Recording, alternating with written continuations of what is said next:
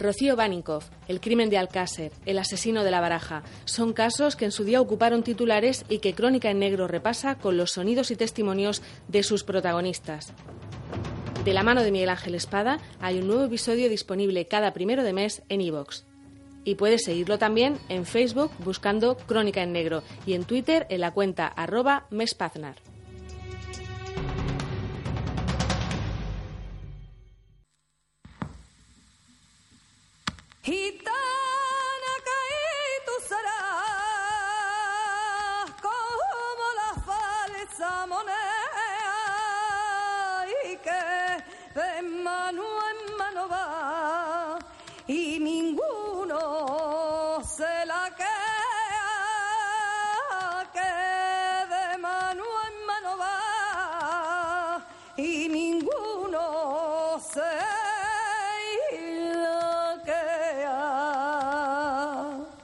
Las informaciones que hay en este podcast han sido recogidas de páginas web y noticias relacionadas que siguen disponibles en distintos periódicos y televisiones online, donde trataron las noticias de los sucesos que voy a contaros.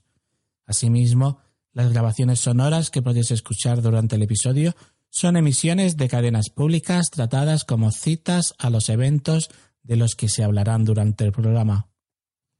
En muchas ocasiones nos encontramos con casos que por desgracia no han podido tener la justicia necesaria para los familiares y amigos que pierden a alguien a manos de un sádico asesino. Hace poco contábamos el caso de Juan Holgado y de cómo tras muchos años sus padres y hermanos seguían clamando ayuda para solucionar su caso, impidiendo también que se perdiera en la memoria aquel acto tan cruel.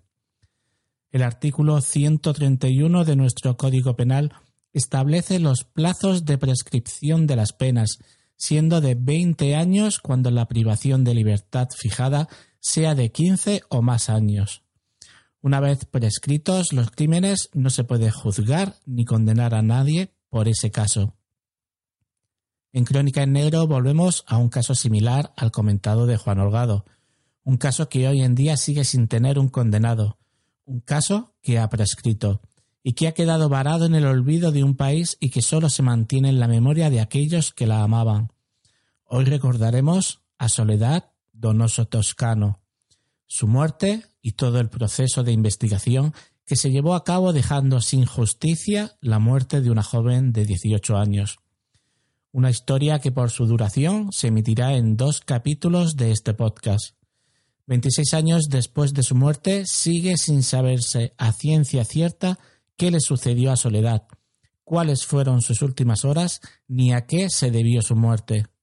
La autopsia solo confirmó que Soledad había fallecido el mismo día en que desapareció y desde entonces se sigue buscando a la persona que le quitó la vida.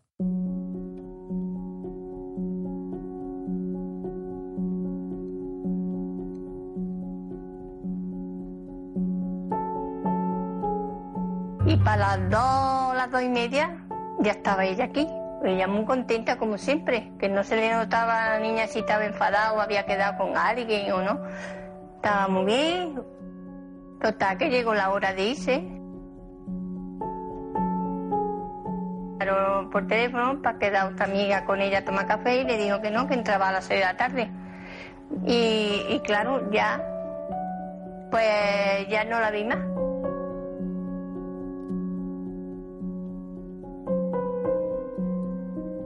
Pues la verdad que sí, ella en, un tiempo atrás, antes de que le pasara esto, vivía como con más miedo, estaba preocupada. Con un chaval en concreto tenía el- ella, vamos,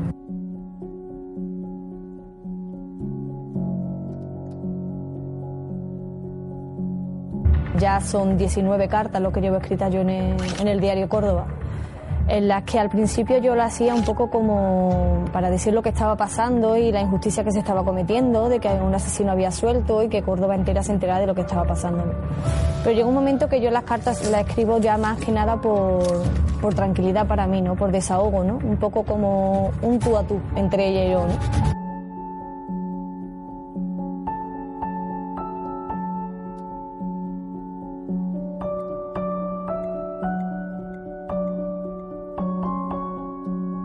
Bueno, pues ahí estaba el cuerpo de la muchacha, desnudo, aquí al filo del río, con la de la nena esa, y ahí estaba hecha polvo.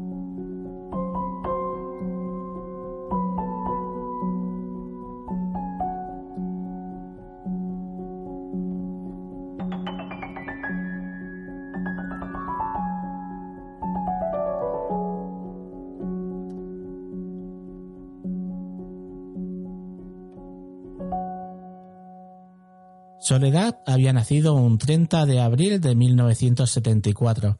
Era la segunda de los cinco hermanos Donoso Toscano, una chica que decidió dejar de estudiar cuando tuvo oportunidad y ganarse la vida en la pizzería Olala, situada en la avenida Barcelona de Córdoba. Soledad se había puesto unos pantalones blancos y una camiseta negra de cuello alto. Estrenó unos botines y se colocó sobre el hombro su bolso de ante castaño. Como cada día salió de casa en dirección al trabajo a las seis menos cuarto de la tarde, un trabajo al que nunca llegaría. Sobre las siete y media llamarían desde la pizzería para preguntar por ella. Después de doce meses trabajando allí, era la primera vez que faltaba a su puesto sin aviso previo. De inmediato, la familia comenzaría a buscarla. Estuvimos buscándola esa noche. Desde el principio sospeché que le había pasado algo malo porque mi hija no se hubiese marchado por su propia voluntad y así, sin avisar. Además, llevaba el dinero justo y tenía toda su ropa en el armario.